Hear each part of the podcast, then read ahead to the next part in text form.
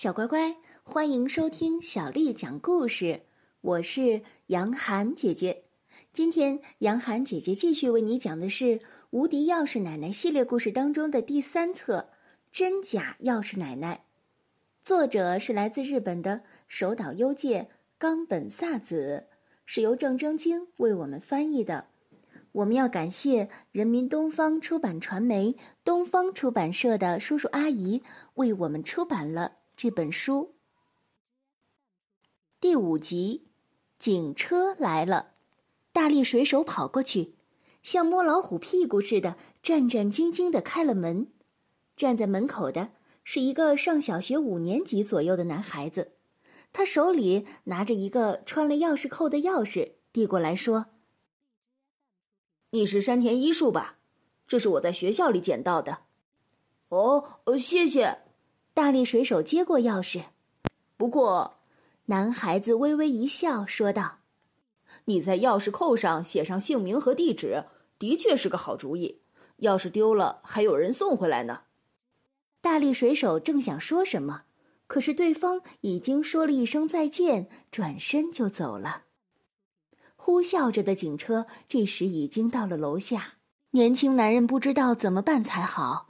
他慌慌张张的对着钥匙奶奶大吼道：“你看呐，钥匙不是找到了吗？这下总可以证明我的清白了吧？警察面前，你可得给我说清楚。”菲菲心里想着：“这位先生果然不是坏人。”大力水手不好意思的蹭到钥匙奶奶面前说：“钥匙奶奶。”我今天早上出门出的急，可能真的忘了锁门。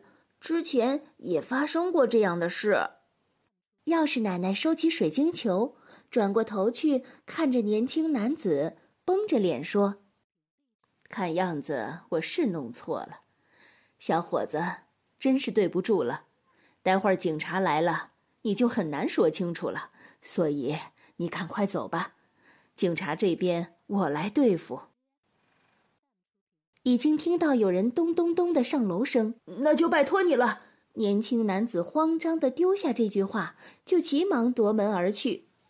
看着他慌里慌张、四处磕磕碰碰的背影，钥匙奶奶的嘴角浮出了一丝难以琢磨的笑容。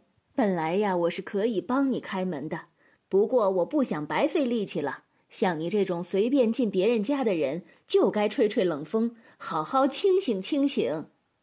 年轻男子前脚刚走，两个巡警后脚就按响了门铃，进来了。是山田家吗？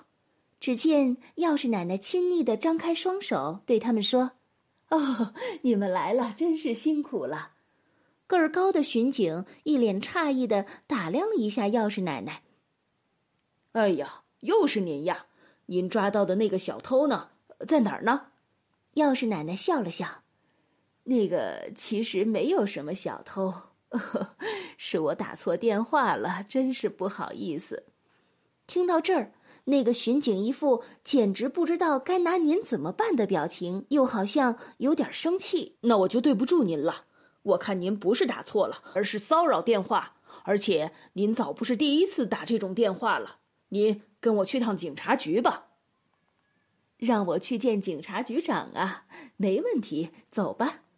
钥匙奶奶抓起了黑色手提袋，满不在乎地说：“菲菲惊得目瞪口呆。”这时，大力水手大叫了起来：“别抓奶奶！奶奶不是坏人，她只是弄错了而已。”高个儿的巡警问：“你是这家的小孩吧？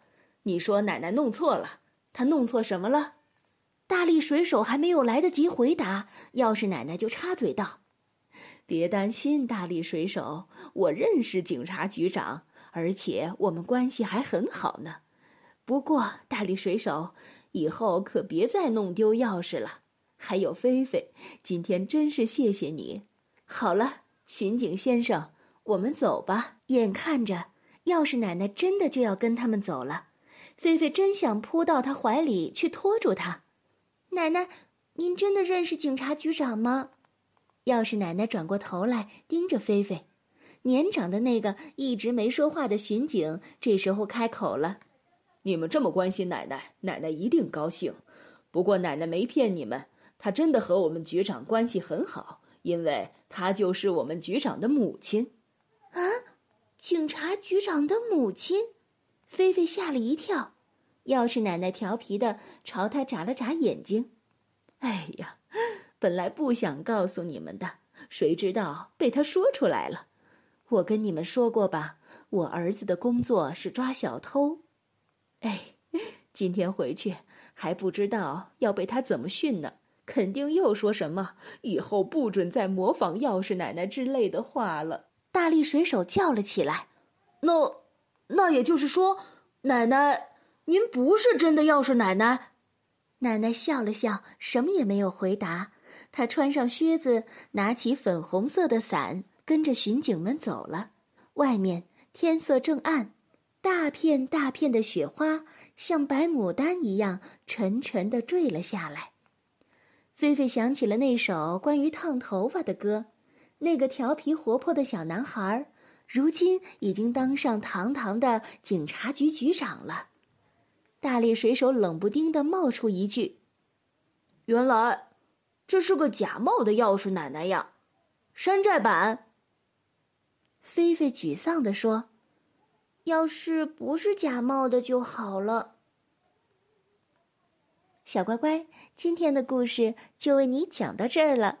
如果你想听到更多的中文或者是英文的原版故事，欢迎添加小丽的微信公众号“爱读童书妈妈小丽”。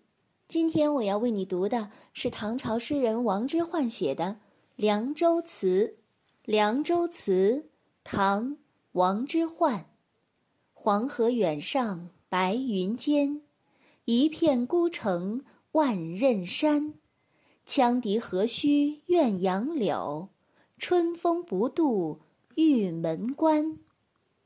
黄河远上白云间，一片孤城万仞山。羌笛何须怨杨柳。